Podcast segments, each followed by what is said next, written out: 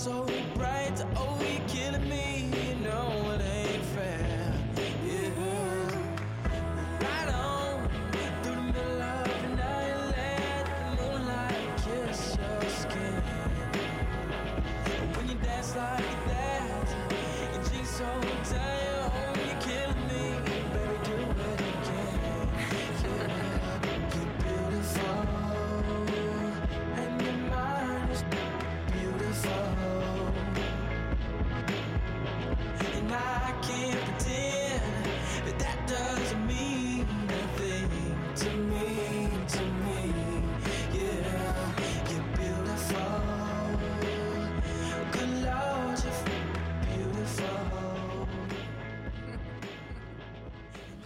大家好，这里是回声海滩，我是大明。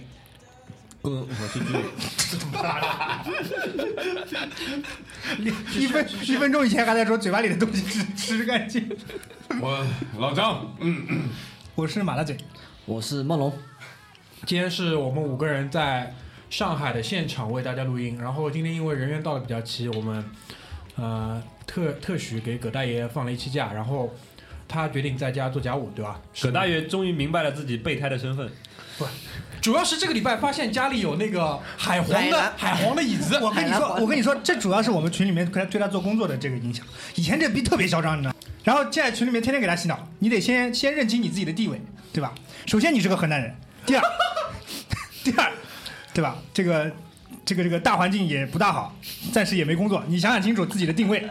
现在特别乖，我跟你说，现在特别乖，家里面抢着做家务。对，昨天还跟我说那个他们他那个丈母娘家有一个黄花梨的那个一套桌椅，不是他跟你说，是他正好在拍拍一他个照片他拍他们家庭火锅的时候，然后居里就说这个是不是海南黄花梨的椅子？然后葛志源还说不是，不可能，对吧？这个怎么可能呢？肯定是一个什么实木的。然后悄悄的去打听了一下，他他妈还真是。大明，这一期节目我们晚点上，等黄花梨椅子到手了再说。没有，我们的计划是要以假乱真的，你到手了那个他还是会发现的，一点点换，发现了一点点换。他们家到时候所有东西就就换了，啊，电视过两天换成小米的，上面喷一个 Sony 的 logo，所有东西全给你换，差不多的，但是价价格便宜到十分之一的那种。然后我们掩护你安全撤离啊，葛志伟，不要怕。他我们是说就是让他自己先做一个计划嘛，就怎么准备一步步把那个资产转移，对吧？然后今天也跟他放个假，让他有这个时间去好好的考虑一下这个问题。那我们五个人坐在现场呢，聊一个什么内容呢？就是兴趣班。兴趣班这个主题，首先是谁贡献的？是我贡献的，啊，是你贡献的？是中华精子库的，现在到现在第二颗金，不不是梦龙贡献的吗？是我贡献的，反正他妈啊是你是你是你都是你。是我贡献的呀，真的是我贡献的。没有，我我的印象当中是梦龙贡献的，到底是不是梦龙？你们现在把我的形象弄得特别脏，你知道吧？就所有的东西，我只要说是我弄的，大家都特别不信。剽窃对吧？搞得自己像河南人一样真。的是我，真的是我。行吧，然后那你就讲一讲吧，就怎么会想到要说讲兴趣班这个事情？你讲得出来吗？就是没办法了呀。就你看们要你看你们要逼我这个东西，我就只能只能自然而然想到这东西了。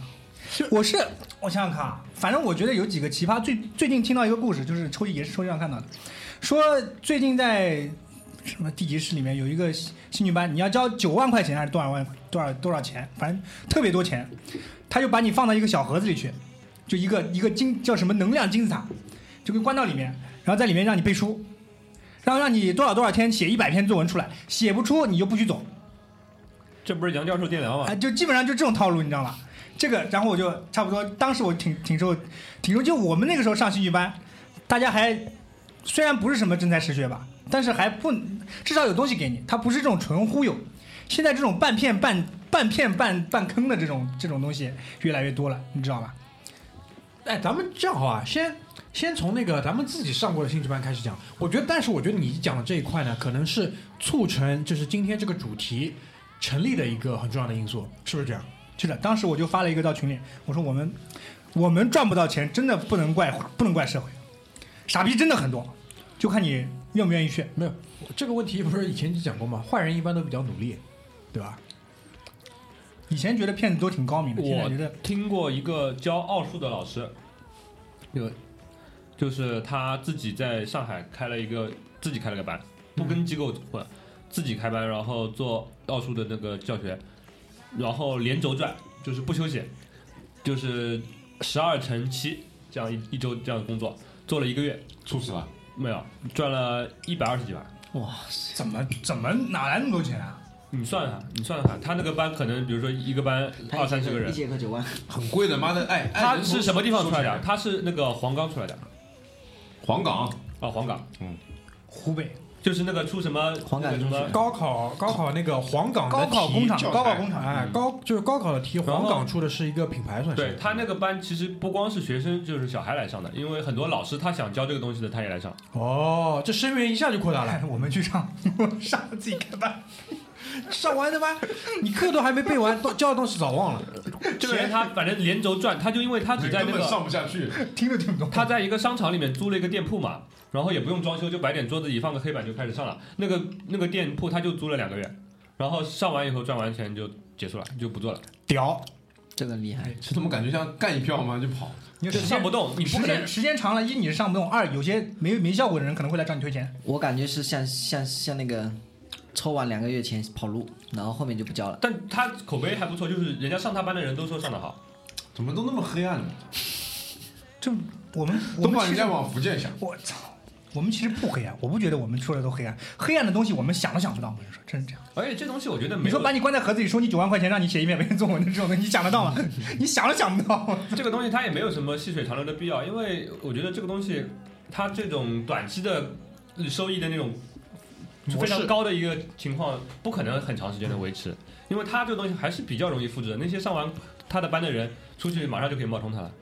嗯，就可复制性很强。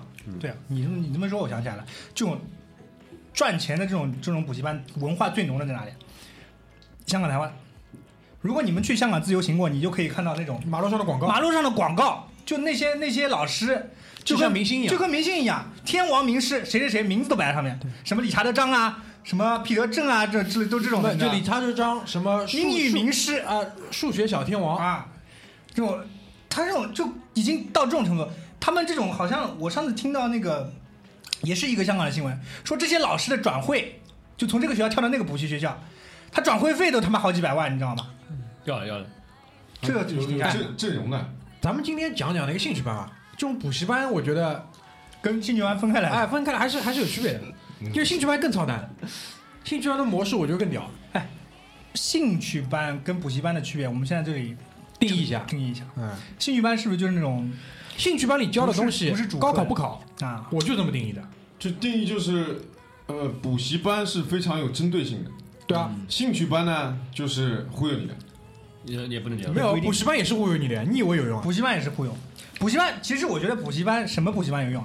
就大家坐在这张座位上，像我们现在一样，可能最多不超过五个人，老师一对一的盯着你，可能短时间之内跟跟打吗啡一样的，那那还是有点用的。比如说你下礼拜考试了，这礼拜老师抓着你叮叮叮叮小鸡一样，盯一个礼拜，说不定有有点用处。你这种上大课的那种补习班，我感觉你跟学校里上课有什么区别呢？反正我们都回兴趣班，你们都上过什么兴趣班？我上过算盘的，算盘吧，珠算。哎，对，珠算，我我想问问各位一句，在在上海上过学的，就小学一二三年级在上海上海上的应该有两位，你们小学有没有学过珠算？学校里小学没有，我没有，从小学到大学都没上过，但是初中的时候上过那个打字机。嗯轮到外地的吧？啊，我跟你说，我我读书的时候，一二三年级在在江西南昌读的，我们学学校一年级第一堂课就是珠算，福建那边也学的。就上来就让你去去打这个算盘，我至今不明白这个东西对我来说有任何用处，但是我觉得我刚到上海的时候能把这个跟小朋友炫耀一下，这个我会，这个我会。不是你在什么情况下炫耀的？那小上海的课堂上有这个东西吗？没有呀，呃但是但是带个去了，因为不是因为同学会问你的呀，你们聊什么？他妈的，哎，五线谱我也不会。学校里面一二三年级我基本没上过体育课，体育课也没有上上海那种，就上海还那个时候的什么跟花式跳马动作也都不会，完全不会。那个时候的呃，可能现在好一点，但那个时候上海跟其他城市之间素质教育的这个体现是非常非常大的。妈的！在在我跟你说，每次他来就要讲这个，是这样的，就你没读过你不知道。我知道，我知道，就经好像你去读书，你第一天开始就在就在就在让你考大学那样，你知道吧？你除了语数外，呃没连外语都没有，除了语文、数学之外，所有的课都不重要，老师都无所谓。教起来也都是胡说八道的，就让你就就这两门课，语文、数学，就在来回的弄，写作文、算术题，就这样。我仔细的回忆了一下啊，呃，算盘班就是珠算班是在幼儿园上的，就幼儿园即将升小学的时候，他是把它作为一个，比如说这种，嗯，上午上课，下午呢就是你如果家长不能很早来接你，他就开了几个班创收一下，幼儿园就创出了，对啊，就是在这种情况下上了一个珠算班，然后当时我记得就是说他给出的这种嗯吸引你的一个理由就是你学习了这个珠算之后，对你今后学习数学，呃，学习这种什么逻辑思维是很有帮助的。当时就是这个样子，有没有我们不清楚啊？这肯定是没有用的。但是就是珠算这个东西啊，除了中国以外，还有其他什么国家用啊？有的，好像墨西哥什么日本用的，好像我记得好像什么墨西哥这种地方也有一个这种东西的。俄罗俄罗斯，俄罗斯，我对那个珠算最深的印象就是我小时候，我有一个就是我的亲戚，我的表姐是那那个她是知青的子女嘛，她回上海读书，她父母还在外地，就有有一一两年好像是住在我家的，然后她上的是职校，哦，是不是她男朋友是做药代表那个？啊对，那个她上的是怎么这么懂啊？那节目里说过啊。她上的是职业技术学校，然后他们那个东辉知道吧？哦，东辉东辉屌在我们家东辉屌在我们家那边，在我们家那边，哎屌屌屌！浦东的吧是吧？对对对，他那时候就从那个浦西去浦东上学的，然后他们的课程里面就有珠算，然后他还要每天要练练那个珠算练习。医院那边好像用珠算也蛮多的，在医院里面。现在看不到，没有，其实你在那个收银台上面，就我我小时候在小时候是有，小时候就是在某一些小的店铺，包括对，大的商场，东方商厦，我也是见过收银台上有人用珠算。我是觉得这个东西在我们的小时候，人们还没有预见到这个东西会消失。你现在很多小孩，你小孩但见但只是没见过算盘？小时候已经有计算机了，但是算盘是很常用的，很多地方都在用。但不，甚至就是我上珠算班的时候啊，这种老师还在下面跟我吹牛逼，说就是算的比计算机快。对算的对对比计算机快。对，对就我不知道当时他给我们看的这种视频是怎么回事，但是我后来想一想，这个好像就除非是一个 就是练过的，没有没有，除非是一个就是经过这种长期训练的这么一个对人，他学习成本非常高。对啊，对。但是计算机是一个我觉得当时的我都可以操作的这么一个工具，反正我是上过这个班的。但是你这珠算也是一门产业，对他们来说有珠算，他还能开个班呢。有没有兴趣班教你怎么用计算机的？是这样的，就是在很多传统行业里面，他有一些人他已经掌握了这个技能，他是没有办法客观看待这个产业里面的一些新的技术革新的。嗯，就像银行里面，很多人会说那个他们手点钞票，手点钞票还有手工验钞的那个本领要比机器好，这个我真的不能理解啊，到现在都还是这样子啊。真的是现在还是这样子。我上柜台，虽然我现在已经不太上柜台，我上柜台每次至少被这个拖了五分钟，最起码的。我不知道你们承认吧？就是他们还是会认为手我已经很很久不上柜台了。对啊，真的很久，除非你是要去办一些什么大大金额的这种事情，没办法。不会不大会上柜台了吧？除非你去办办个存折什么之类对的。，但我可以告诉你，就是你如果你上柜台，但凡是有现金的东西，必手点一遍，这是他们的流程。这个就是很正常。老师傅带徒弟，一代带一代下来，就这样教你的。你一定要手点一遍，对吧？机器永远胜不过人类。因为他作为这个行业的从业者，他有那种荣誉感，他放不下这个尊严。哎，他觉得这是份技能，就像以前的司机一样，就像以前这些百货商店的老师傅这个用珠算一样。我去我去迪拜跟伦敦，呃，基本上也是一样，就是比如说你去换汇的窗口，还是要手点一遍。这个呢，其实也是防止，就是他再次确认嘛，经过你的手，你自己确认的数量是没有错。如果有丢失、有损损失的话，是你自己要负责任的，跟这个盘点的机器是没有任何关系的。我觉得就你手点的部分，你留给顾客就可以了。嗯，你没有必要再在我们面前点一遍或者怎么样。你做那个行业，它有可能来自顾客的压力也有。你们你们观察过没有？就是在很多银行里面，它那个点钞机是在顾客这一边的，对的，然后那个里面有一个点钞机，但可能离这个呃柜台人员他很远，他不会经常去用的。但是这个有，但是更多的情况是，就是点钞机是在玻璃窗里面，然后外面显示一个小屏幕。啊，就在就在他那个营业员的面前，他他来用的。呃，不是，我我看到的是就是在外面，顾客自己点，点完以后把钱给他，然后里面的人直接手点。哦，大概可能每家银行也那我。看大多数银行应该是在里面的。啊，不说不说这个，反正这是我上过的一个，然后我还上过一个书法班，书法班我觉得可以理解的，珠算班你是出于什么样的一个我爸一个状我爸况不想这么早来接我呀，那你我估计你们学校要多开几个产业的话，你爸可能晚上八点钟就接你，就是下了课之后有五个班上完之后，因为当时小时候了，对小幼儿园嘛，就除了珠算班以外，剩下就是什么舞蹈班，舞蹈班肯定先先就是被排除掉了。为什么？啊？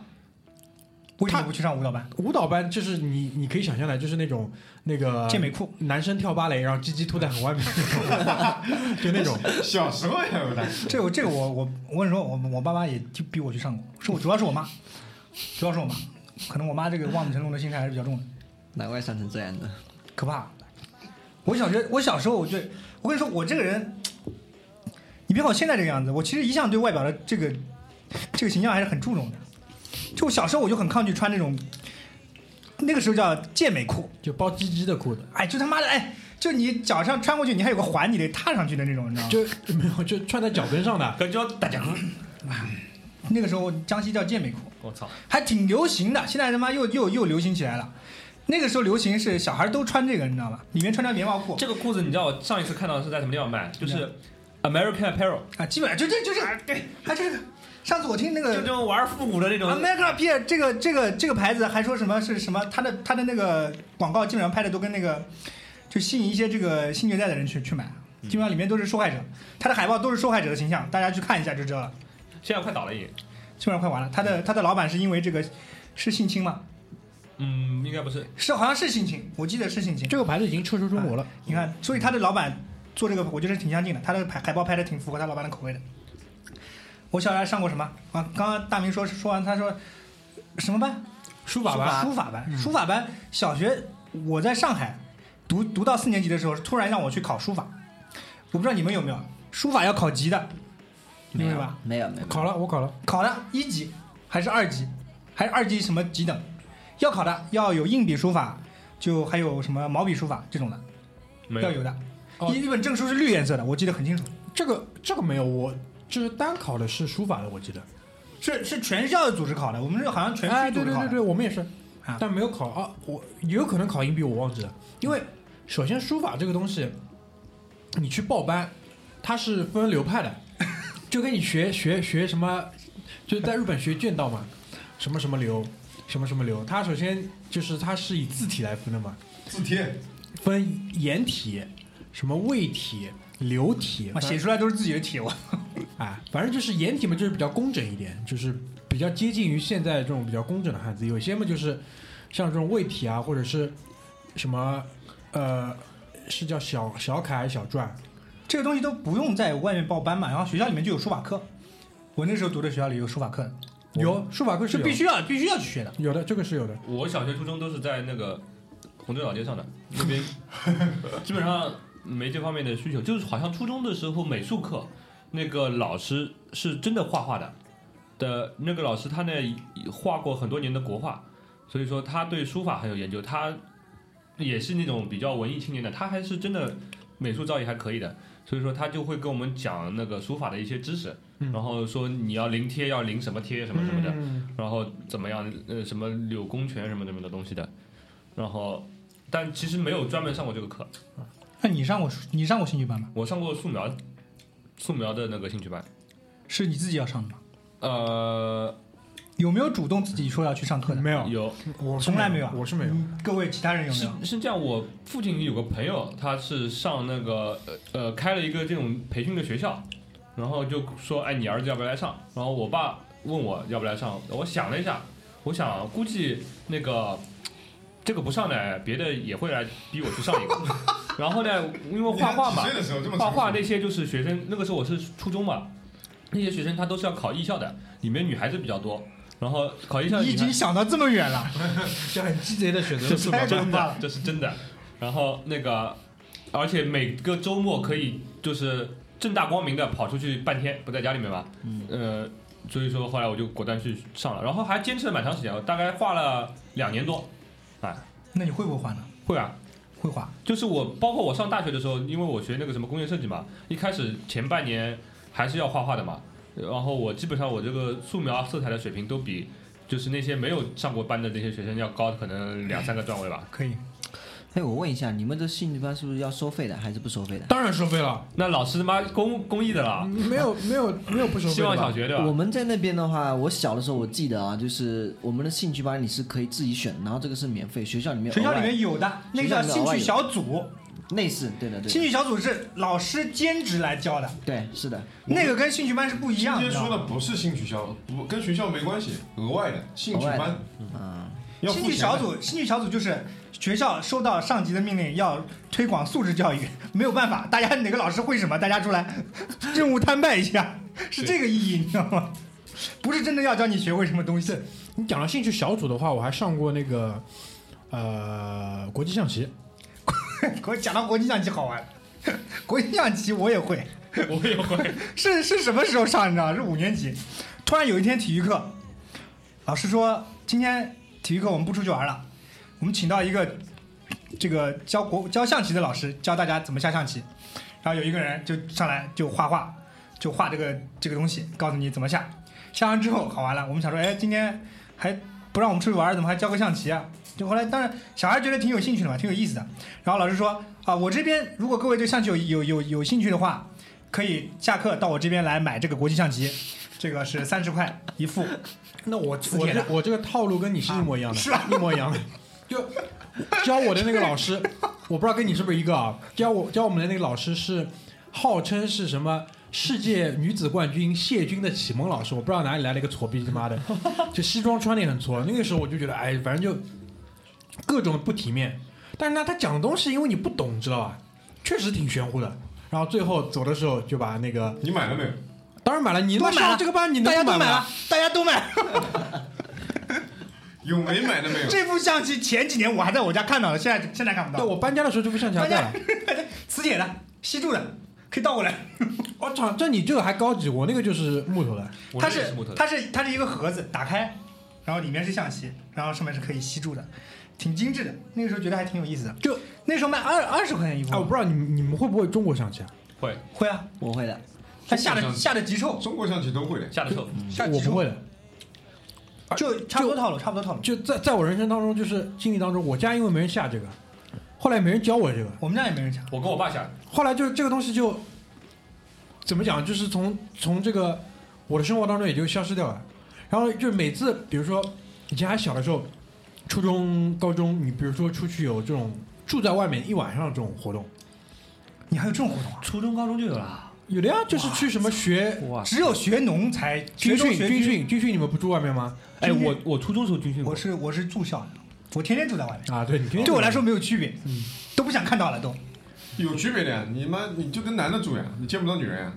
就同学还是有女的的呀，你他妈又不是监狱，怎么跟男的女的见不到？你下课以后就见不到了呀，下课也晚自习也见得到啊，晚自习回去吃饭啊，吃饭食堂也是一起吃啊，对吧？就除了不能一起睡，就只是不能一起睡而已，不能一起洗澡，不能公开的一起睡。有的人有的人还溜，有的人溜过去了，对吧？嗯其他人呢？其他人具体具体还上过什么？没了。素描班。你们这种都描班，因为我上了三年，还有暑假还要报那种十五六天的集训班，所以说基本上大占用了我大部分的课余时间。哎，那你高考的时候有没有把这个列列成加分项呢？没有，因为他们考这个专业吧？初中他们都是初中就不考这个呃高中了，直接上那种艺校的高高职，然后然后考艺术的那个大学，所以说在我初中毕业以后就跟他们分流了，就不跟他们一起玩了。这种人也是一条路，但蛮好的，都是考艺校，他们蛮好的。出来还能读个本科、一本，因为那都可以的。那帮学生其实特别有趣，啊，其实特别有趣。那读这种东西的学生是比那他妈读读读读语数外的人有趣的多，这有趣的多。他跟你的人生人生目标就不一样。我觉得要看的，要看的，要看的。就是比如像像像居里认识这种，他们可能是自发的，嗯就他想欺负他有啊，对对对对对，就我认识的所有就是什么被逼无奈了，他妈的就是正常的课已经没法上了啊，你还是去学个画吧。有这种突击学的，啊有有突击学，我认识一个突击学了三个月，然后去考，还真的给他考过了。那说明这人有天赋。我不知道这人有没有天赋，但是他后来至今啊，他还在做这个，他现在靠卖卖画为生啊。他那天遇到我们问我们要几幅，我他妈都傻了，你知道吗？但画插画师，插画师不是插画师，他画出来的东西，就基本上就是一个颜色的粗线条，然后叠加结束。他可能就这一套，他就会这一套，是吧？那这种我也能学。这种人有有的，我那个班里面也有，他们就是是读书读不下去了，还有半年看离艺校考试还是有半年过来读个班，然后他们基本上考的就是应试的，老师比如说呃那个我们上次来要写生嘛，画那种石膏，他就老师就直接说你画这个，那为什么？因为考试考这个多，比如说那种什么亚历山大、什么摩西那种头像，他说这个不考，那个考，你就画那个就可以了。速成的，速成的。啊就关于这个，其实谁啊？那个陈丹青讲过很多，他批判这个东西批判特别多，因为他后来从那个美国回来之后，不是去清华，嗯，教那个研究生教这个，反正他就批判这种就是呃怎么讲应试的，应试的，然后包括他有很多他手下的很多学生要再进一步，比如说去考个什么博士啊或者之类的，硬性要考英语，关掉很大一批人，反正他天天就批判这个东西。陈丹青的节目还在做吧？叫什么？节目？他那节目叫什么？局部啊，局部第一季做完了，然后现在第他其实不叫第二季，他现在出了一个新的，在优酷上是要付费的，主要是讲那个木星，木星？木星，木星，什么是木星？木星是个人，嗯啊，他那个蛮蛮悬的，很悬，这个人呢在那个海外的华人圈子里，特别是在纽约的华人圈子里特别悬。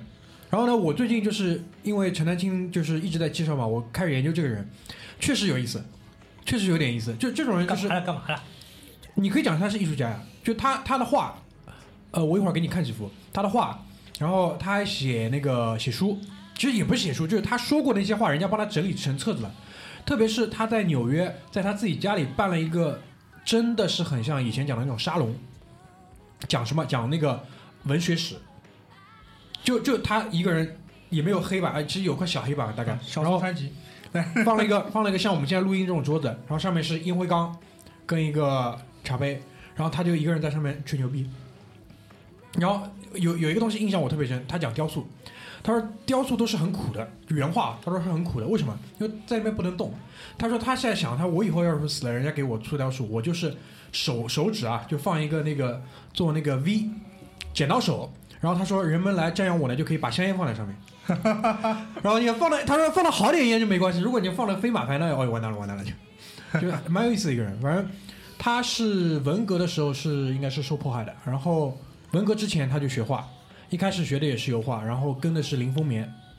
林风眠跟谁啊？跟那个叫那个叫画那个画马很有名的，徐悲鸿徐悲是徐徐悲鸿，徐悲鸿，徐悲鸿，然后上海市叫刘海粟，对吧？嗯反正徐跟刘更多的是偏向于就是，嗯，怎么讲？就是讲一幅画是要有一个 purpose 的。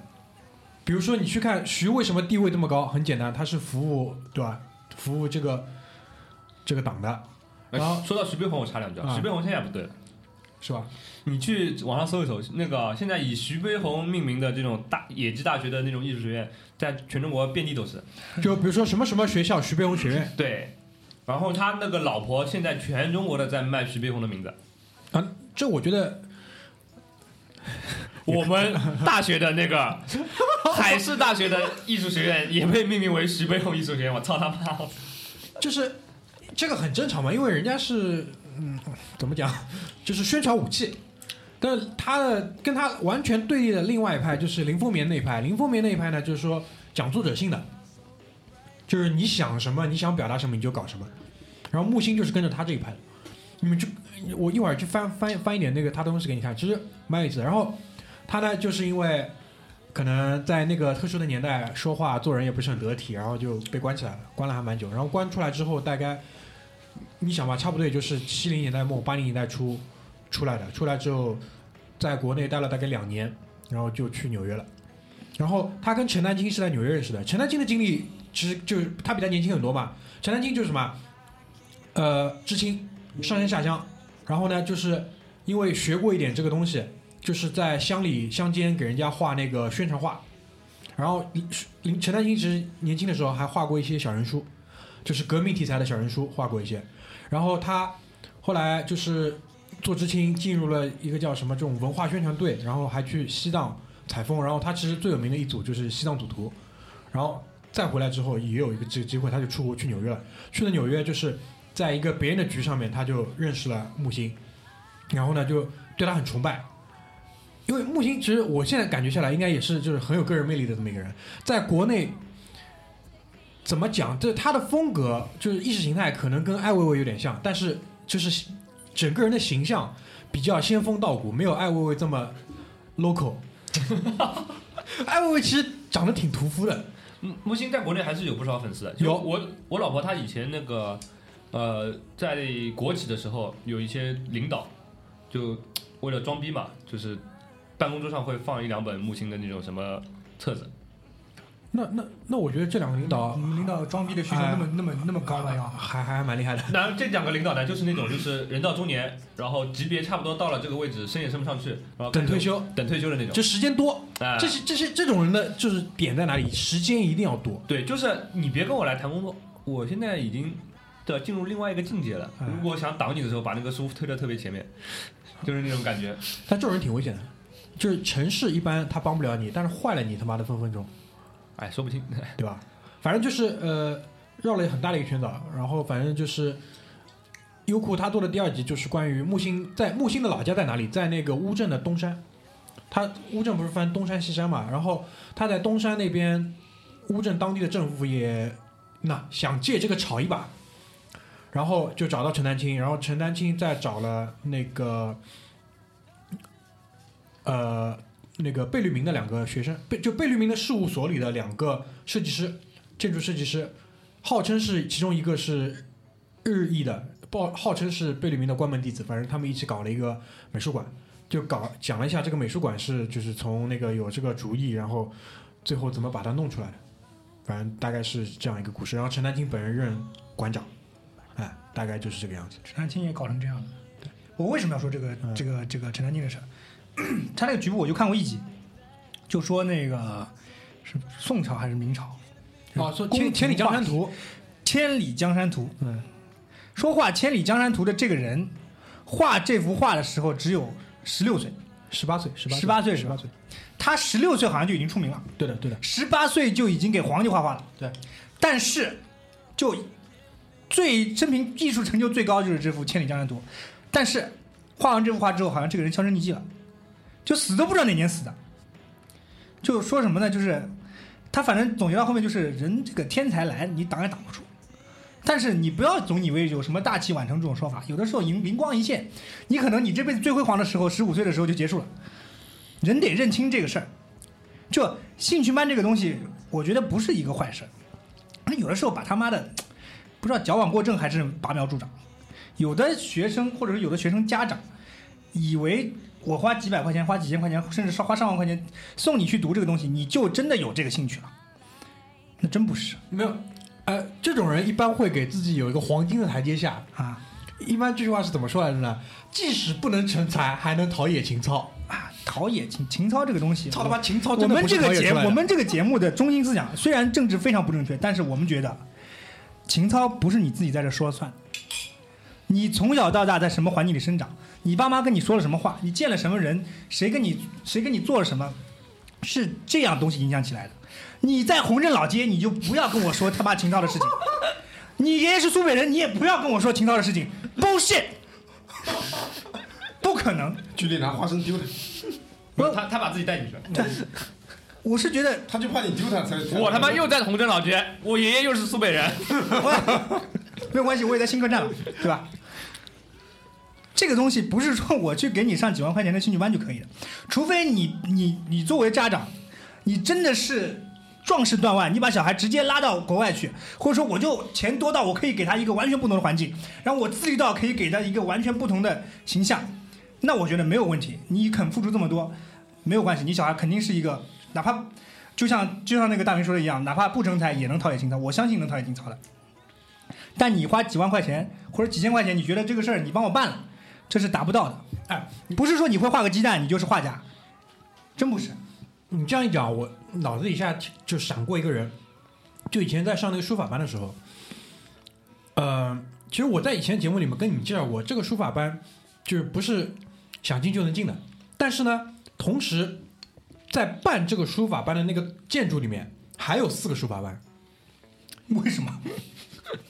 就首先第一教教教我上的那个班的书法老师呢，可能有一点背景，是什么书法协会啊，然后自己可能办过展啊或者怎么样的。但其他几个班呢，也是可以来教人的老师，可能就是资历没他那么深。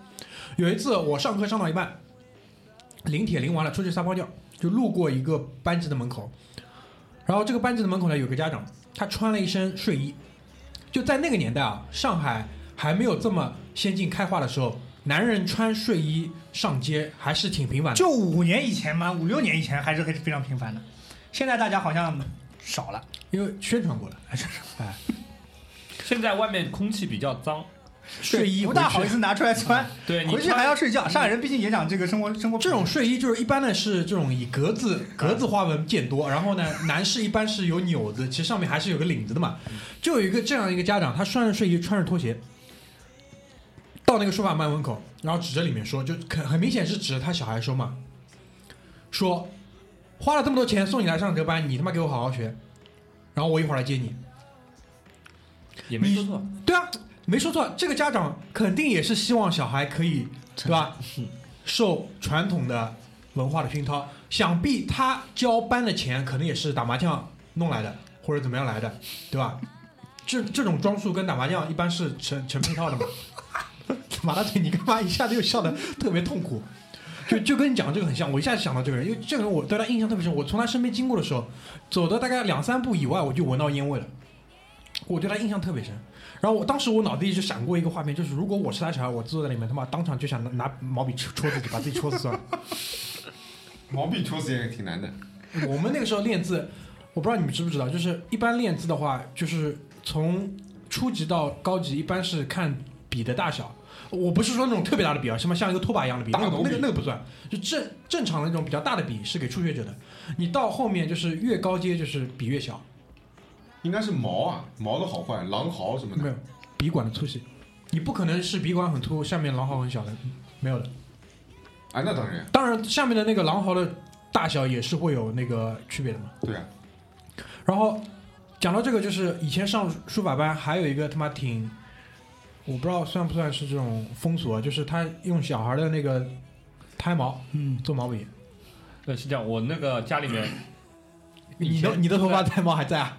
呃，以前那个我家住虹镇老街那个老房子嘛，那个房梁上面就挂着我的胎毛，然后有时候我自己抬头看到那个东西，然后他们告诉过我，就是家长告诉过，就是那个是你的胎毛。他说那个等你哪天要学书法，就给你拿个拿下来做个胎毛笔。然后后来呢，我也没学，东西还在吧？没东西没了，应该跟房子一起拆掉了。啊，跟房子可见没有了，嗯，融入了房子。对，你说到那个房子上面放东西，我们老太爷因为劳动人民嘛，有点钱不容易，就喜欢在那个墙墙里面塞那个铜，就就那种银元，有点钱赚点钱塞那房子里面。后来自己也不知道 塞到哪里去了，这拆房子的时候一起拆掉了。有能用的时候都没用，苦的要命；不能用的时候全拆了。然后自己也找不到了。就我刚刚想说什么，就是不是说兴趣班完全没用，可以上，就说不是说你不能装，你可以装，你也可以提升自己。我们现在叫不叫装，提升自己，你可以提升自己，但是你得明白你的局限在哪里。就了不起的盖茨比都看过吧？嗯就书没看过，可以看过电影。了不起的盖茨比威不威风？风光吧，但是有的东西盖不住，盖不住的。跟那个东区的那个有钱人家比起来，就是盖不住。你房子 party 开再大，你的这个房子再豪华，就是盖不住。但是你得明白这一点，盖不住没有关系，盖不住有盖不住的牛逼的方法，对吧？不要去硬强求。对行啊，那先进首歌休息一下，马上回来。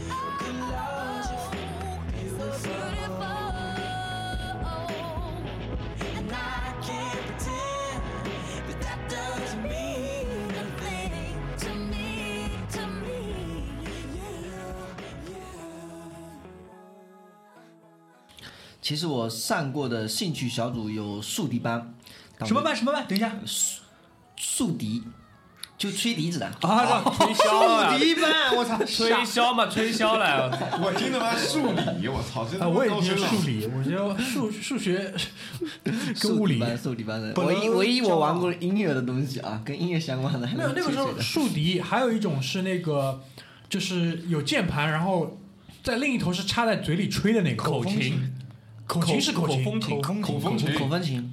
就吹完之后，把那管子里全是口水，然后就甩半天。哎，还有一种是这样拉的，那个叫什么？手风琴哦，手风琴，对对，用嘴吹的是口风琴，用手拉的是手风琴手风琴。那个时候手风琴和口风琴还都比较大的家伙，比较贵。那个竖笛那个时候因为很便宜，很流啊，行。那个时候的音乐课音乐课要教你吹口琴，吹口琴，口琴我学过，对，这是音乐课的那个必考项目。我们是是竖笛和口琴都吹过。现在还有人会吹吗？会啊，我当时我自己还练过我。当时就没学会，我也不知道当时我是怎么考过的，我从来都不会这个东西。我口琴考吹到过两级，那还有但是急的，就是你照着那个考级的书吹嘛，吹到两级的曲子还能吹就两级嘛。两级曲子吹出来就两级了。嗯，就你吹吹嘛，吹一段谱祝你子就好了。生日快乐！这这这没有口琴还蛮好听的。我记得那个时候那个竖笛啊，刚好是那个泰坦尼克泰坦尼克号的时候，满街都是那个竖笛吹泰坦尼克号，你有没有吹过泰坦尼克号？肯定吹过。我我没吹过，我吹过很短一段，然后这个应付一下表演就结束掉了。你还要表演？对对对，擦个红脸蛋，我觉得那个时候好像吹一个曲子特别多，就是有一天叫地久，那哪年？真的真的，我不知道一九六五年，我不知道你们有这个记忆吧？就是吹友谊天长地久特别多，他妈的，好人一他就欢乐。欢乐颂，咪方便咪咪发嗦什么嗦发咪瑞就那个，啊，就就就就那个吹特别多。宿敌宿敌。说说吧，还有吗？还有什么？但是我觉得宿敌其实不是很牛逼，牛逼是在那个圣经班。圣经找了吧？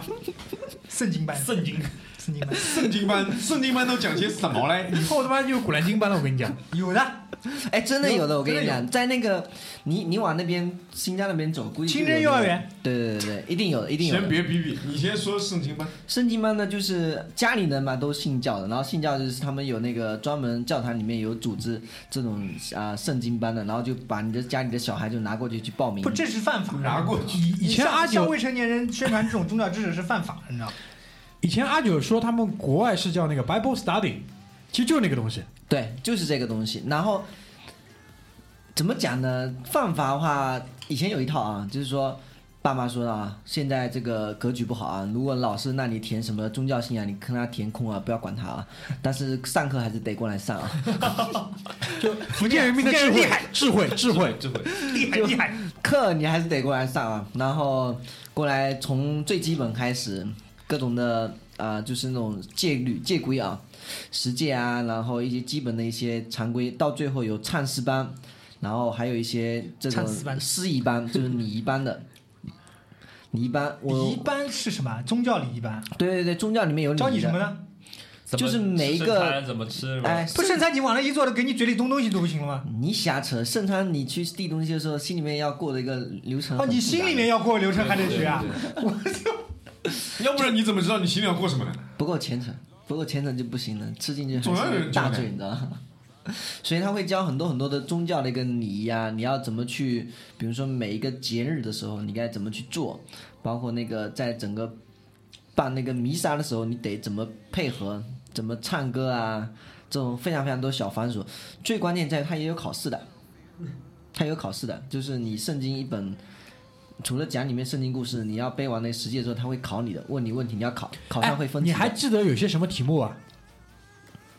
嗯，就问你第几条背。那就问你上帝在哪里？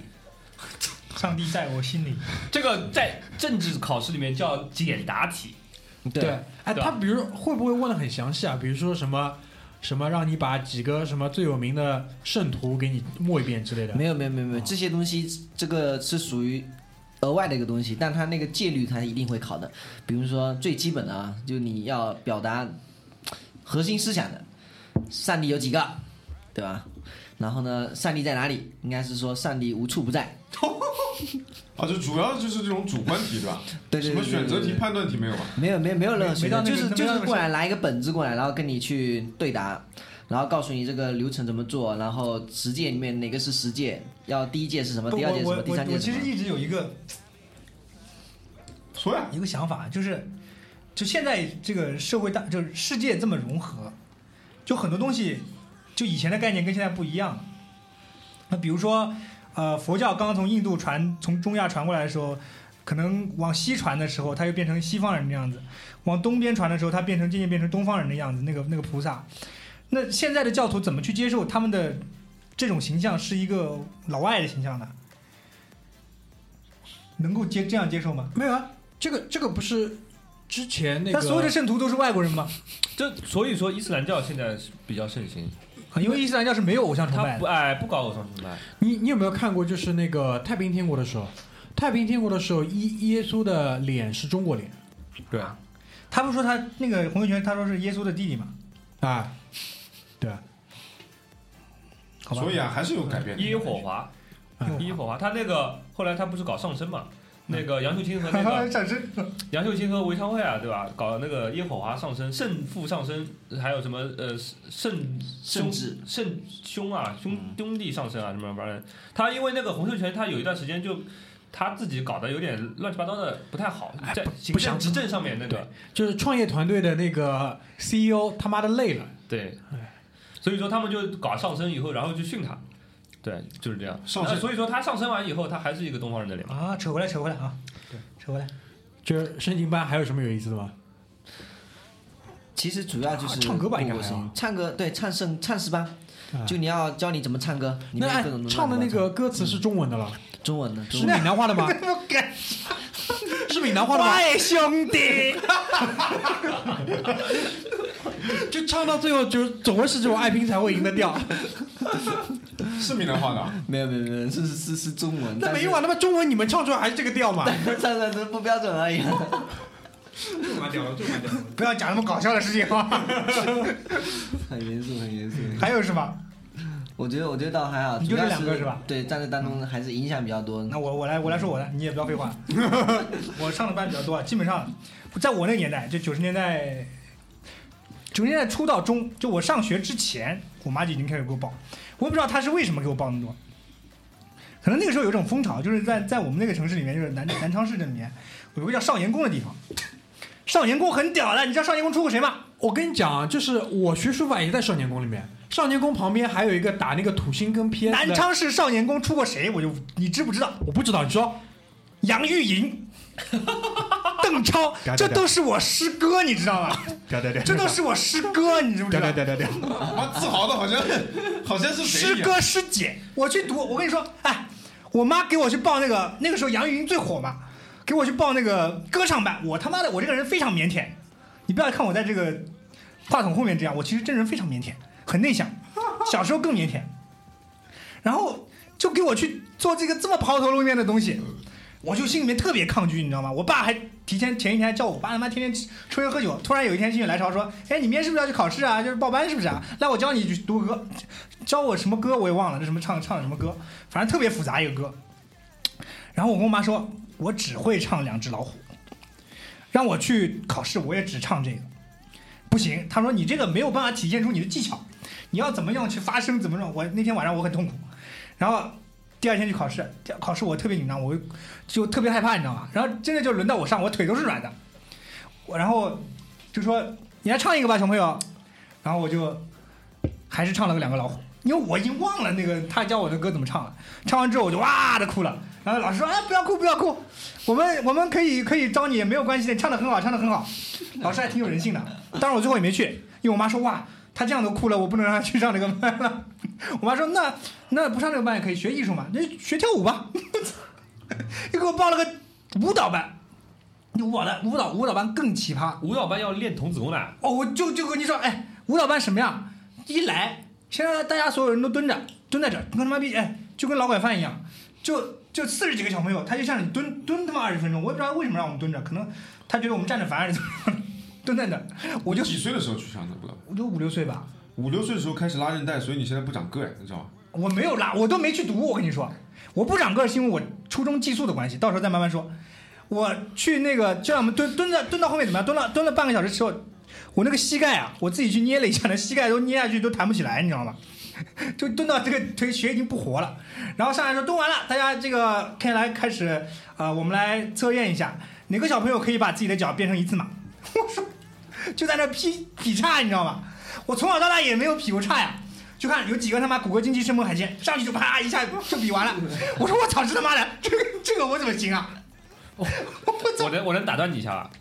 那个好像应该是去年的时候，马大嘴带我去上过一个兴趣班，咏春拳。我操！去年你们还干过这种勾当的？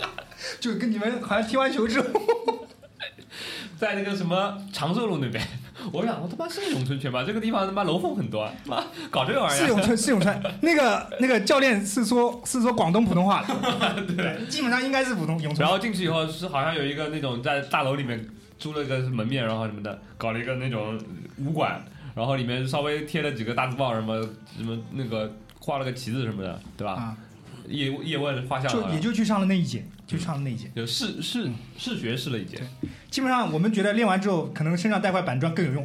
就感就关关键那个环境里面不太通风，那个大家都光着脚啊，比较臭。啊，就就一代宗师之后五个月，大家都很想学近身搏击，对对？对。我刚说哪啊？对，劈叉劈叉。我说劈你妈逼，我怎么会这个东西？然后然后硬让我劈，我只能说就就那么硬劈了几下，然后也是疼的不行。然后我跟我妈说这个我也来不了，我来不了，你别给我弄这个东西。那我妈说好吧，那这个大楼里还有什么学的呀？然后就给我看这大楼里还有什么学的。就少年宫里还有什么学的吧？后来一看，哎，有个电脑班，哎，那时候是九，我还没读书呢，呃，还没读学前班呢，学前班也在那个那个那个少年宫读的，那个时候九二年还是九三年，那有个电脑班，我妈说，哎，有个电脑班不错嘛，我跟你一块儿学。那个时候很流行，就小孩学什么，家长跟着一块儿学，就交一个人钱，两个人学东西的，然后就给我报了一个电脑班。那电脑班，我觉得，就那个时候的电脑跟现在的电脑是不是一种东西？那个时候是这个叫什么金山，金山什么软件？金山词霸就金山词霸是现在的那个 你们小时候有没有学过一个？W P S 经常打字呀，叫 WPS 打呀，哎，你觉得是不是就是你输入一个指令，然后一个小的箭头会向前走三步，然后再输入个指令，它可以向左向右。这个向我也玩过，好像是叫什么微乌龟什么的。哎，这个东西是不是最早的编程啊？我应该就是就是编程，对 操他妈，当年老子也是学过编程的啊，了。我们都是码农。Hour of Code，哦，现在的编程不一样，现在编程很好玩了，小孩子去玩有个机器人在上面动，你是怎么的？那这个真是有意思有意思多了。我们那时候先让你学学什么？学五笔字形，那时候还没有拼音输入法，学五笔字形，我他妈的那么小认识几个字啊？学五笔字形。然后我记得第一堂课挺有意思的，第一堂课是学那个计算机的历史，我现至今还记得。你们知道世界上第一台电脑是哪个学校发明的吗？哈佛不是，什么？宾夕法尼亚大学。宾大。宾夕法尼亚大学世界上第一台电脑，第一台计算机，对，就是教教这种东西，我觉得还挺有意思的。但是基本上这个课教了什么，我都基本上已经忘了。但是我觉得不知道是不是那个那个东西对我之后对于这种高科技的东西还有点兴趣，是不是给我一点启蒙，我也不清楚。但是我觉得唯一有点用处就是我比别人早接触一点电脑。那学校里面有电脑课是很晚很晚之后的事情，在外面还上了上了几节电脑课。那差不多啊，讲一讲那个我们之后的一个话题，因为讲到这个呃编程吧，我们之前在准备这期节目的时候也讨论过，就是如果说啊放在当下的这个时代背景环境下面，如果真的是希望给自己或者是给一个孩子去学一点什么兴趣的话，应该学点什么？或者是如果必须要学一样的话，你觉得学什么比较合适？因为前面其实也讲到编程，我还觉得学点这个可能或许是会有些帮助的。我不知道你们怎么看这个东西，就是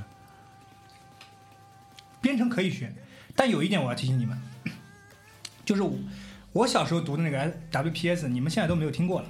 我小时候读读的那个五笔字形，你们现在基本上也没有人用了。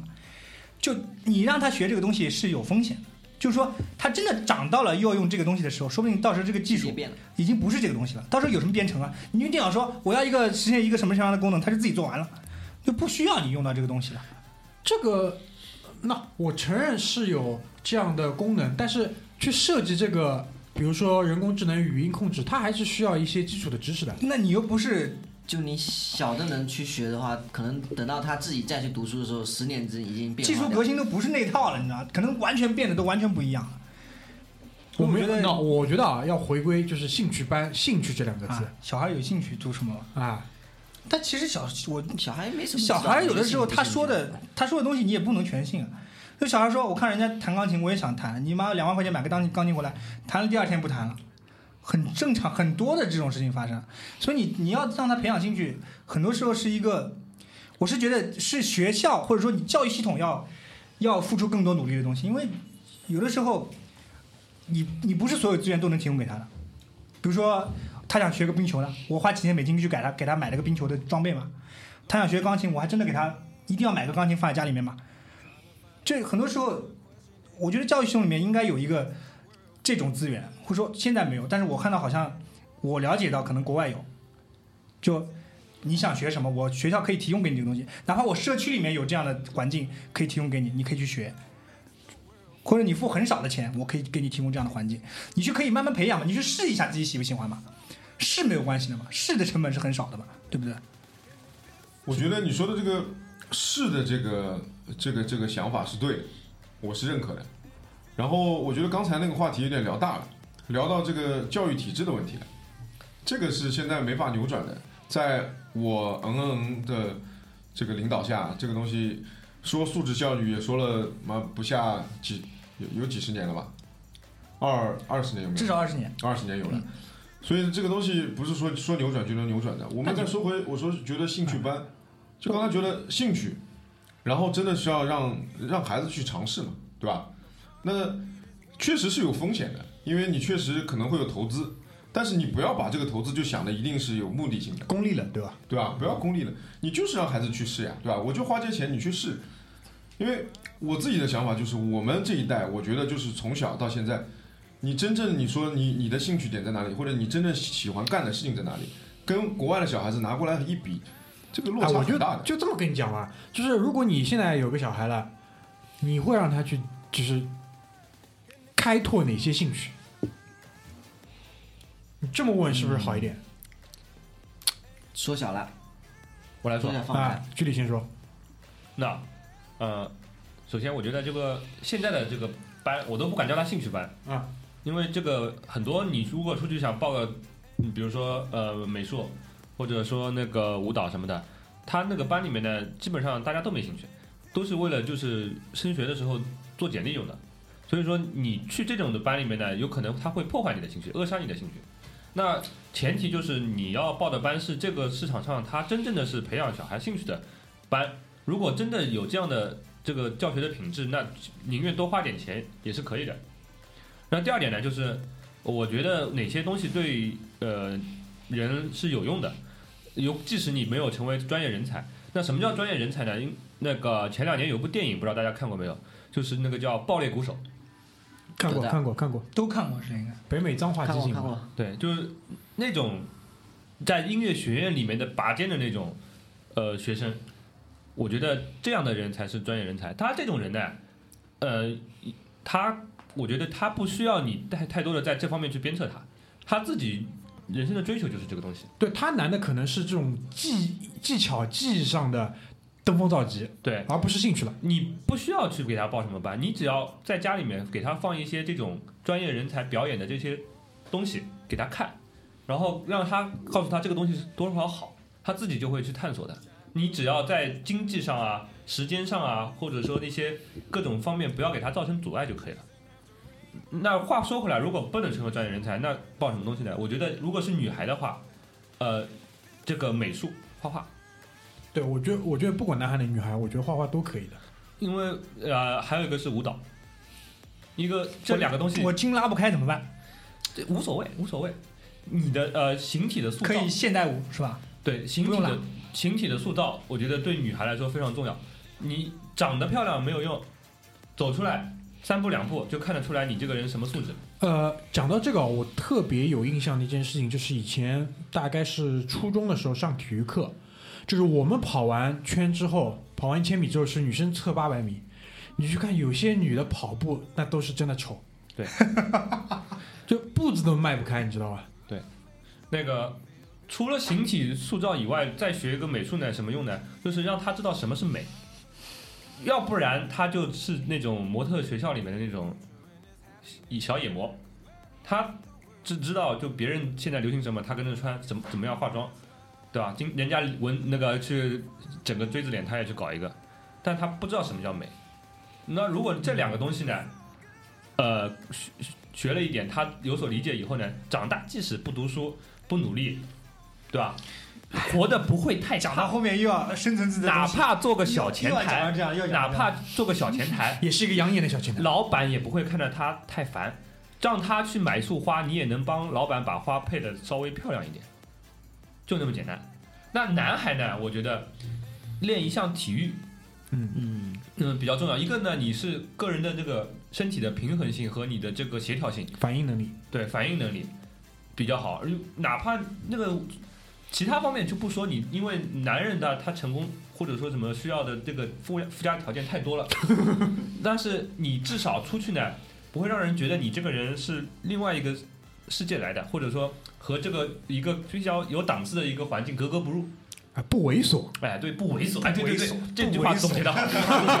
我们身边的人太多太猥琐的人，哦，真的猥琐，那叫真的猥琐。就是这种有些人，有些男的，他爬楼梯他的腿都迈不出。就这种人，我可以想象啊，就是他除了以前小时候上体育课之外，他都没有压过他他的韧带，没有压过哪怕一下。对对对，因为很多时候他步子迈不开，包括他跑步的姿势难看，其实就是他韧带紧。对。然后就是还有一点什么，就是他身他上肢或者下肢肢的力量不够，肌肉力量不够，所以造成他走路都他妈飘。他有可能这一辈子有两块肌肉就没有用过力，他自己都不知道自己身上有这两块肌肉可以运用到。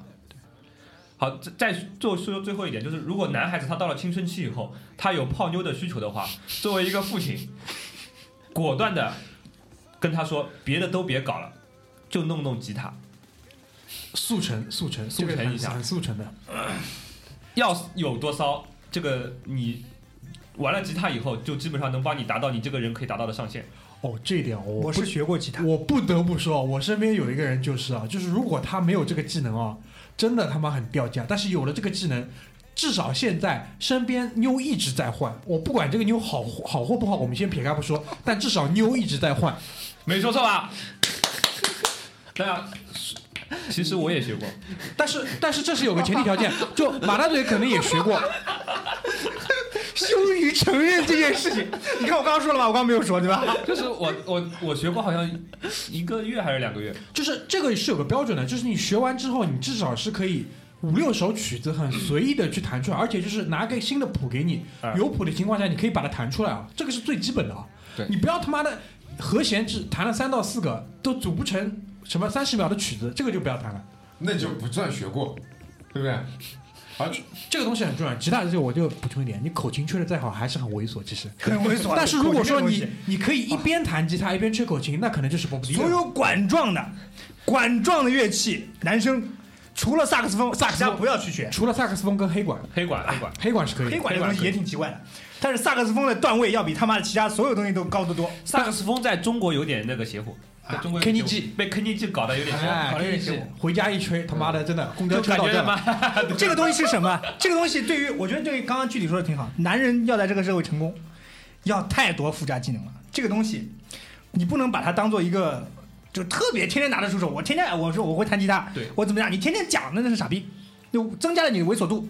但这个东西叫什么？就是哎，不经意之间大家出来吃个饭，哎怎么样？就哎聊天聊天。你看那个老炮里面，老炮里面哎往那儿一坐，当叮当，西班牙曲什么来一首，加这个就，加他妈六百分，我跟你说。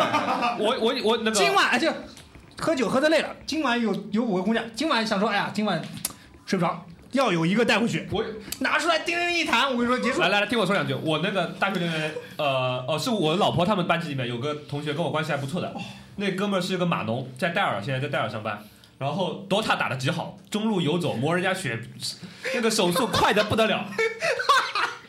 然后这逼你不知道啊，还有一个技能，弹古典吉他，什么亚布拉莫汉宫的回忆啊，不啊，得了，西班牙，西西班牙，西班牙拉那个蒙哥，哎，竖着弹，你知道古典吉他竖着弹的。然后他们那个呃，就是装逼嘛，这个大学第一天报道的时候，大家搬进宿舍嘛，他先到，在宿舍里面弹那个古典吉他，然后第二个到的是另外一个同学的妈妈，然后妈妈先进来以后放下行李，出去以后说，哎，你们那个宿舍不错，有个小伙子在弹琵琶，就西班牙古典吉他啊，弹的时候脚下一般是左脚下面要放一个小凳子，嗯，要把它垫高，你知道要垫高？吗特别骚，特别骚。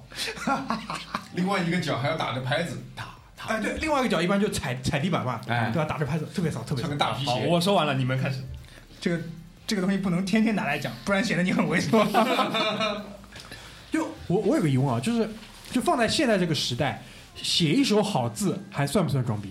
是的，算，而且装逼装逼装逼的程度越来越高，但这个东西对我对我来说我是办不到。我们一家人写的都挺好看，就只有我我受不了这个，我好像就没有这个基因。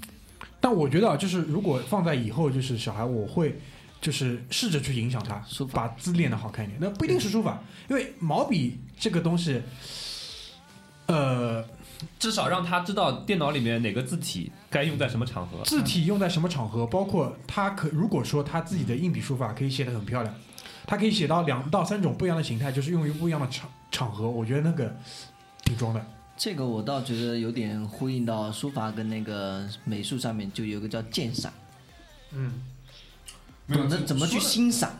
说的直白一点，对吧？你这个人长得精精神神的，刚才也说了，对吧？练点体育，有点阳刚之气，对吧？有的时候骚两把，弄两个吉他吉他曲子，巴拉巴拉一弹，对不对？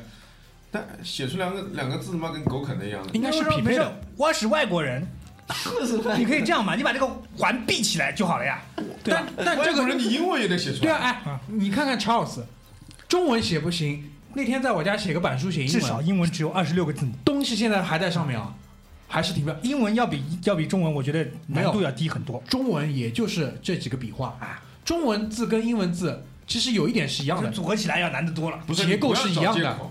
你英文写的好看的，中文也能写好看。我觉得这个东西就是个动手能力的问题。他妈的那个中文写的难看的，英文写出来一样够，真的是这样的，对不对？你人精精神神的写出来两笔字，躺在那里，你说你说一下子就马大嘴，一会儿你写两个给我看看。啊，我拒绝，我拒绝。我我因为我从小就遇遇见到了，我说我妈我说小时候说你小写字这么难看，你以后娶老婆写情书怎么办？我说我等我长大，我要写情书那个年代，大家都不用笔写书了，不用笔写字了，现在基本就这样吧，对吧？是这样的吧？这 个我都可以体会到你老妈对你该有多么的失望。他老妈说我给他报新闻，还不如我自己也学学。我妈自己听说话都学会。老年大学，老年大学搞一搞。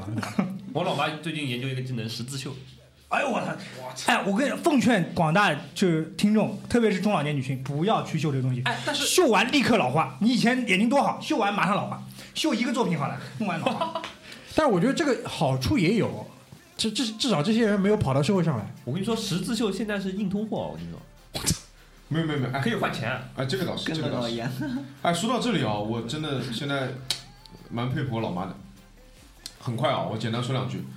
我小的时候没有没有被我老妈逼着学任何一个兴趣班，我跟居里一样上过素描班，那也是我那个时候比较爱画画，就是之后以至于之后我上了大学之后，我帮我现在的老婆做，她是学设计的，跟居里一个专业，她的惭愧，他的毕业设计、课程设计都有我的一份汗水，好吧？而且现在我老妈老了，对吧？她退休了，她现在自己去上老年大学学国画，而且画的现在真的有模有样。我已经承诺她，我会帮她刻一个印章，送给她，哎，你会刻刻印章啊？找人刻呀。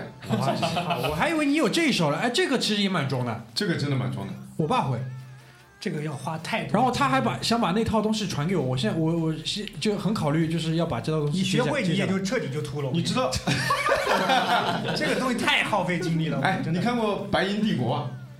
郭富城那个啊哎，那个那个张铁张铁林啊，这就是那个时候的这种这种大财主什么的，家里没事干，这种董董事长嘛，董事局主席，是底下有 CEO，他在家里就刻印章呀，嚓嚓嚓，因为刻印章其实是书法的一个衍生品，啊，你妈衍生品，一笔大字写完，叭烙个印，对，非常讲究。因为它上面的那个其实也是书法，是书法的一个衍生品。这个其实怎么讲啊，还蛮有意思的，我觉得。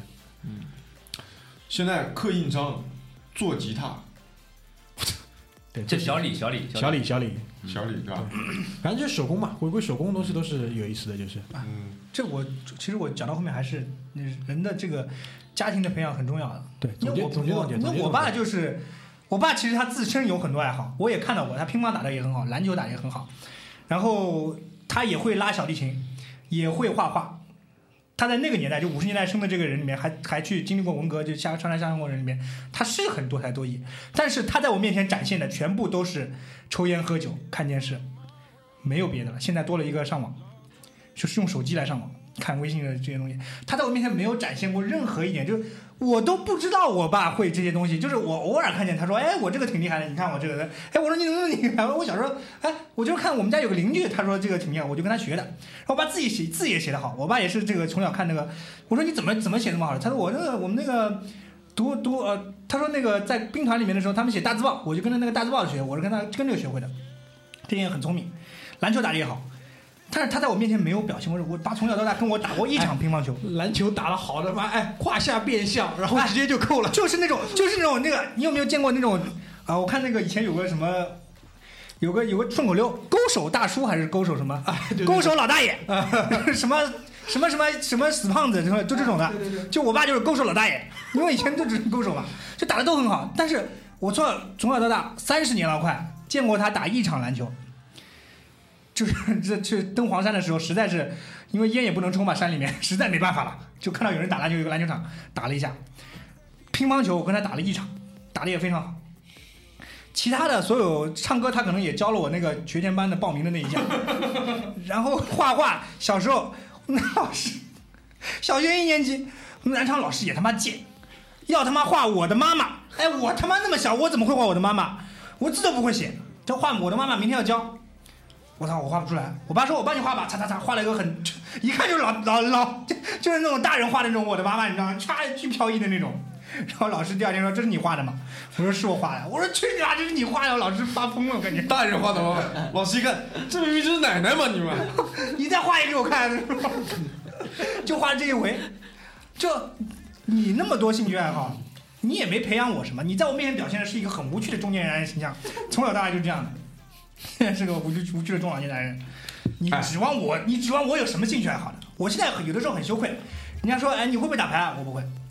斗地主啊，我不打。那个搓麻将我也不来。啊，踢个球，踢个球，我妈十次大概我参加一次吧，踢二十分钟。篮球我根本也不来。就体育运动，乒乓球打过一点点，桌球打过一点点。那人家那种能拿得出来算说算说是爱好的东西，我根本没有，我不会。我没兴趣，我这个人可能，因为你没那个熏陶的话，你没那个心象，你不会说我要去拿这个东西当当爱好，没事就出来玩一玩，弄一弄，磨一磨。我没有，我就是一个，我也是个很无趣的青年男子，就是这样的。我老婆有的时候在家，我老婆也挺无趣的，也跟我一样没爱好，就两个人在家就刷手机、看电视、打打游戏。我游戏我都不打，游戏很少打，我都基本上人家玩那些魔兽什么乱七八糟，我听都没听过。但你有一个很强的技能啊，扯皮啊。扯皮，我天天跟你扯嘛，天天跟我老婆扯嘛，那就这对啊，你不天天跟我扯啊？我他妈生活当中百分之六十的时间他妈被你消耗掉了，都得看你扯皮。群里翻出来，每个群里都有就是我在说话。别的地方的能量用不掉，你知道吗？非常消耗我们的精力。焦躁，你知道吗？没办法一，打开嘛，一百二十条，一百条是你发的。那没办法，就是你我别的地方可能我有很多技能，或者说我的技能点都没有点亮，点亮在这个上面了，就狂点，点成日光灯了都，对吧？就是这样。所以我觉得你们要所有的家长，如果各位都要都是以后要成为家长的人，有的人很快就要成为家长，你要培养小孩，你想什么乱七八糟胎教啊、幼教啊，什么兴趣班也好，你先把自己，你在你小孩面前表现，你要表现成为一个什么样的人，你考虑清楚一点，好吧？像我爸这种从小到大在我面前也没少抽过一根烟的人，他，我觉得我现在这样是他能，他能够能够达到的最高水平。他他还想怎么样？他让我培养一个什么别的更好的人吗？我我想象不了。我现在不去出去杀人放火，我觉得我是万幸。你就你说这点我同意，就是很多家长他都会就是规划自己对孩子教育的问题，但是他永远最忘记了最难达到一点，就是你要成为你小孩的榜样榜样。有有很多家呃，我周围有很多家长，他那个花了很多的钱去帮小孩报班，然后他希望给给小孩有很多的规划，如果小孩有提什么学习的要求，他都会不惜血本，但是他永远都会在他小孩面前和他的表现的像个屌丝，也呃，这这是这个没有办法，他的他的爸爸可能就是个屌丝但是我观察最明显就是他们两个夫妻两个人会在他们小孩面前吵架。啊！我爸妈在我面前吵，天天吵，到现在还在吵。行吧？最后说点什么总结一下吧？就除了你前面这种，我已经总结完了，我已经总结完了。这个长篇大论，其他人呢？其他人还有什么想总结的吗？我说两句，我觉得这个父母的这个表率，我同意。但你刚才控诉你老爸，我觉得不对。我从你说的这个这个内容里面听到，你老爸的这些兴趣爱好做得好的这些东西，他刚才是怎么说的？是怎么培养出来的？自己看什么大字报，自己学着画的，是吧？你不能完全的就是就是依赖于父母的这个这个这个影响。其实他老他他不要，你老爸没有没有去刻意的安排你去做这个做这个做这个，我觉得他是做的很对。其实他老爸有一点非常的影响了他，就是吹牛逼这件事情。他老爸在他面前表现的就是那个叫什么人形什么自走画，对吧？其实他完全的模仿了下来。我老爸其实跟我画不同，他学到学到他的朋友，他主要在他朋友面前画图。对啊，你对啊你你不也一样吗？对吧？在家话也不多，出来他妈天天就满天放，没办法，这个 这个是最简单的行啊行啊行，啊好的没影响到。行，那今天要哦，对了，结束之前那个回复一条那个微信上的留言，哎，这个挺有意思的，就是我们有一个应该是 Podcast 上的听众说，一直他叫那个今天打老虎，他说一直在 Podcast 上支持咱的节目，就在今天。就二零一六年 Podcast 的精选年度精选出来了，就没有咱。就是他他说原话是说，感觉大众真是点点点。然后，呃，关于这点呢，我也回答了。这个，我觉得第一也不是那么重要。第二呢，如果咱们真的上了这个精选榜，我觉得无非两种可能。第一种可能就是设法走了上层路线，对吧？睡了可能编辑哪个编辑。第二个呢，而且编辑肯定是男的，我操！然后第二点呢，就是我们可能就是用了不正当的这种竞争手段，好像前面一个也不太正当吧？啊，就两种两种渠道嘛，一种是直接直接搞走上层路线，一种是走下层路线，就是去买一点流量什么的。我觉得这个不是很重要，如果大家听得开心就可以了，好吧？然后呢，就是如果希望你们还有什么想要沟通的，在微信上搜索“回声海滩”，然后关注我们的公众号，跟我们来留言。今天这一期聊了挺久啊，就是包括马大队分享了很多他学过的东西，包括他的一些经历。我我觉得最后总结一句就是什么呢？就是一个兴趣爱好，我我认为啊，呃，对于最终可能当初你想让他去学这个兴趣，你想最终达到的结果，影响的程度是微乎其微的。但是你可以帮他树立一个大的方向，嗯，大的方向是怎么样的？这一点我觉得我们可以做的其实不多。但是呢，如果你把这个做到了，最后出来结果应该不会太差。即使他可能没有像 Charles 一样什么做了什么网球选手，做了一个或者制表师，但他至少是一个让人喜欢的人，让人希望跟他亲近的人，让让人觉得就是可以从他身上得到很多、学到很多的这种人。那我觉得也也已经很很棒了，真的已经很棒了，好吧可？以去办一个吹牛培训班。可以啊，学生精信耶稣啊，我就就就就讲两个月嘛，讲完就收山，好吧？两个月赚一百二十万啊！哎，行，那今天就到这边，拜拜。拜拜。哎哎哎，